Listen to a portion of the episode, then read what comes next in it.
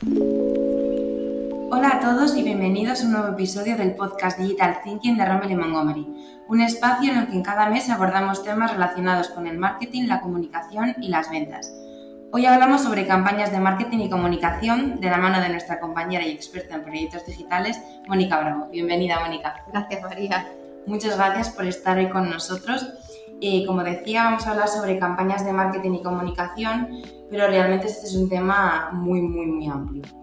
Entonces, en concreto, me gustaría que nos centremos en ese mantra que repite siempre nuestro CEO Chema Martínez Priego y es que hay que desestacionalizar el marketing y estacionalizar la comunicación.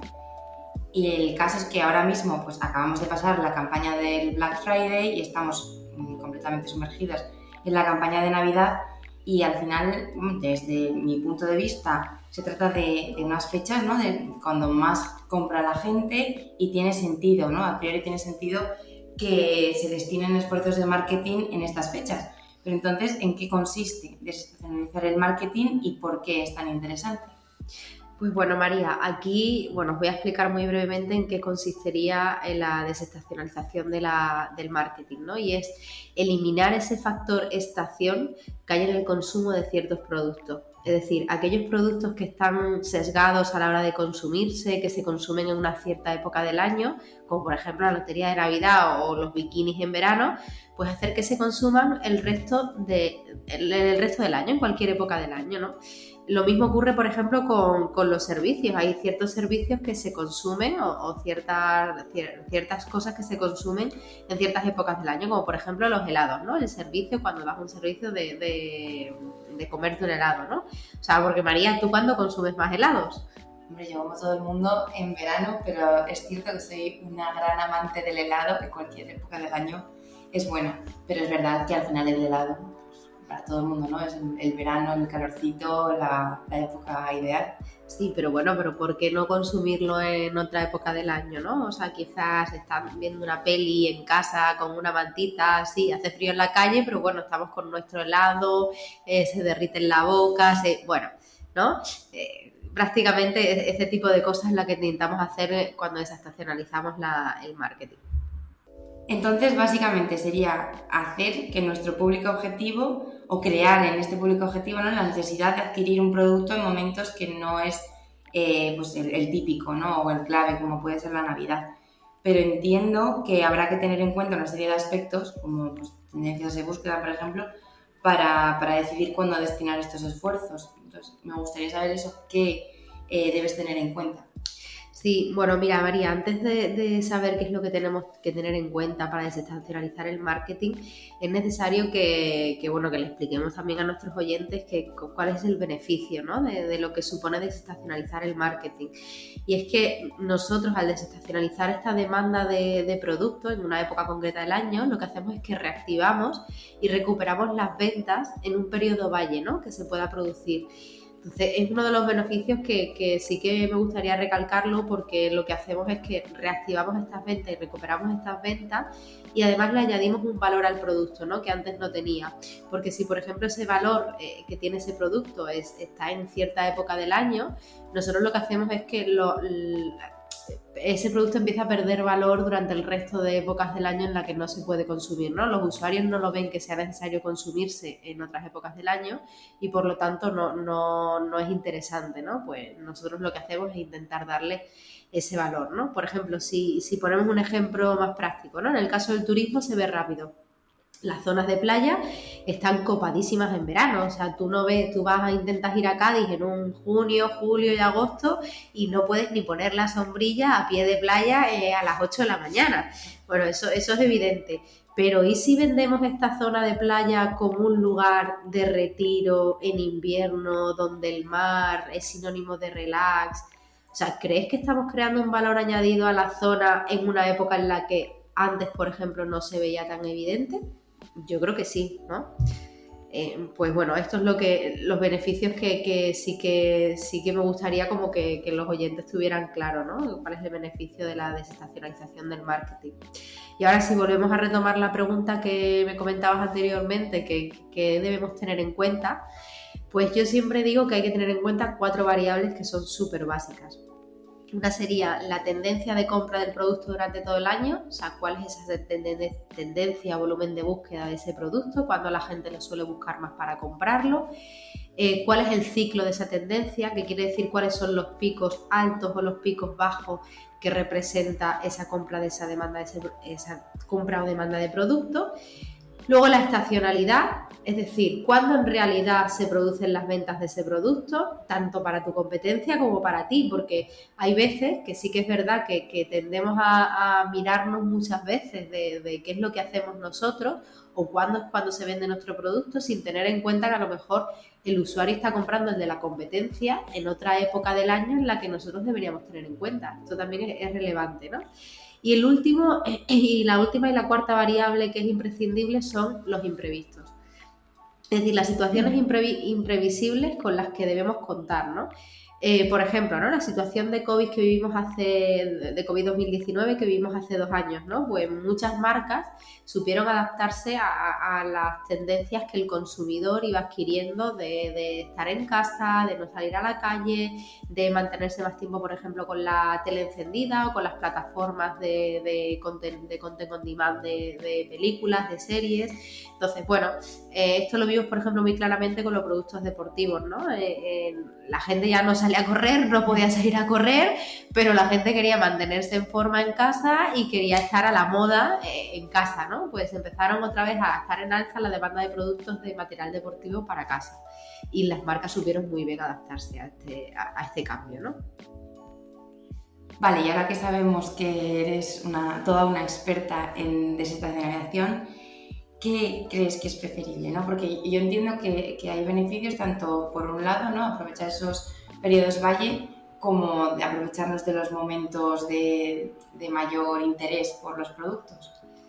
Pues muy buena pregunta, María, porque yo lo que digo siempre es que hay que atacar a todos, o sea, como marketingianos o como publicistas siempre lo queremos vender todo, ¿no? Y, y, es lo que, lo que hay que hacer, o sea, crear una oferta, de primeras crear una oferta comercial o promocional que ataque a todo el año sabiendo cuáles son los márgenes de beneficios que, o sea, los márgenes que debemos tener y la rentabilidad de los productos y sobre todo la viabilidad de producirlos o comunicarlos, porque hay veces que, el departamento de marketing no tiene en cuenta, por ejemplo, el departamento de producción y se producen ciertas fricciones, ya que eh, marketing quiere salir con una promoción, pero en esa época del año a lo mejor la, fábrica o el departamento de producción no puede abastecer a si se produce una gran demanda en esa época del año entonces, bueno, hay que tener un poco de sinergia entre todos los departamentos.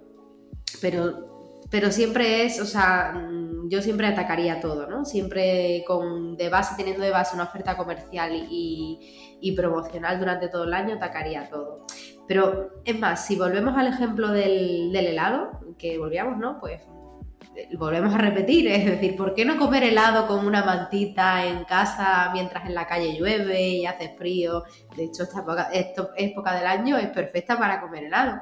Bueno, pues aquí también es uno de los puntos en los que deberíamos tener en cuenta para aprovechar la, estacionalidad o la desestacionalidad, que es, el hecho de, saber cómo comunicar los productos, ¿no? Y bueno, ya si vamos un poquito más, más, o sea, más desglosado de, qué es preferible, eh, la estacionalidad o desestacionalizar las ventas, pues mira, podríamos decir que la estacionalidad de las ventas es, la verdad es que es perfecta para el lanzamiento de nuevos productos.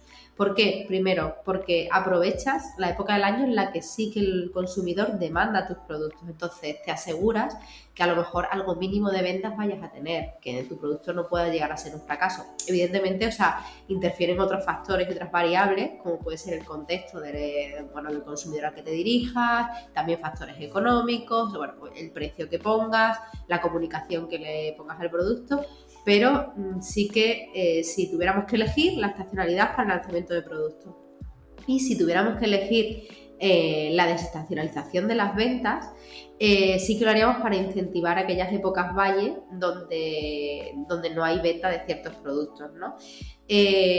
aquí hay que tener cuidado, siempre lo digo María, con el no tener en cuenta el consumidor. Es decir, no podemos intentar vender por vender o intentar sacar promociones por sacar promociones, ¿no? Porque vamos a fracasar.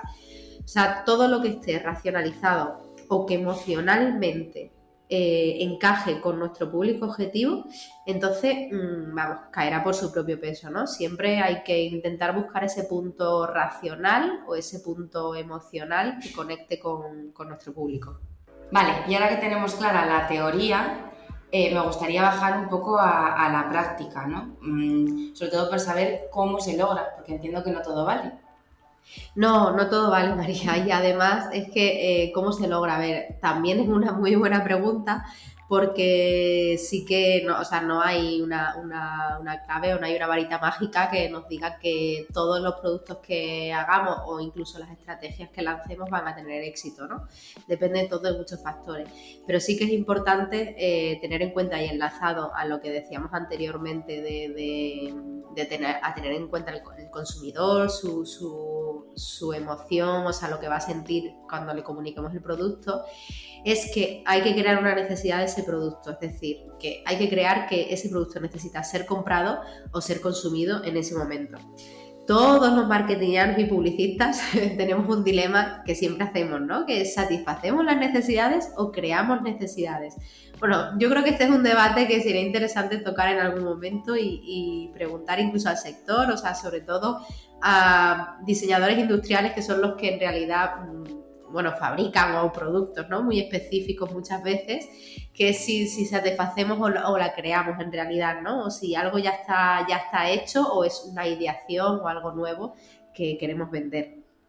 Eh, pues es imprescindible lo que, lo que comentamos, que creando una necesidad y argumentando un poco el racional de por qué debemos comprarlo eh, o, diciendo al consumidor eh, el por qué debe, debe adquirirlo, o sea, el consumidor, bueno, pues puede caer rendido a, los pies del producto, ¿no?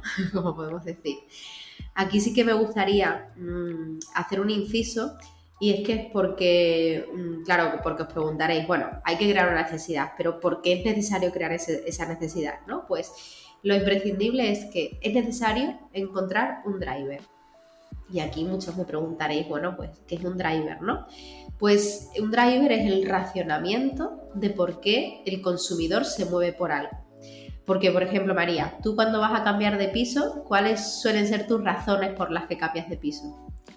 Hombre, pues, mm, por ejemplo, que no, que no estés a gusto en el propio piso, que ya no cubra tus necesidades, ¿no? que sea pequeño, que los vecinos sean molestos, que si compartes piso quieras eh, irte a vivir tú solo, con tu pareja, son muchas variables, ¿no? Claro, exacto. Pues todas esas variables, o sea, que no estás a gusto con los compañeros, que quieres vivir solo, que te mudas con tu pareja, estos son drivers.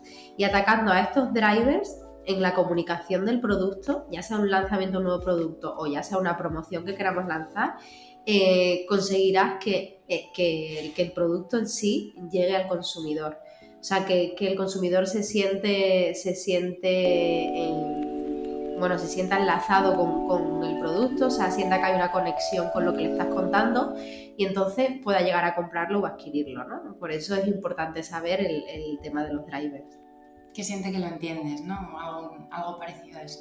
Claro, que conecte, que, que hagas que el consumidor conecte con, tu producto. O sea, porque si simplemente le estás comentando qué es el producto, pero no le estás diciendo el por qué él debería comprarlo y por qué es adecuado para él, tanto producto como servicio, ¿eh? entonces no, no, el consumidor no llega a conectar con él y dice, bueno, pues no me interesa porque directamente no se ha creado una necesidad en mí.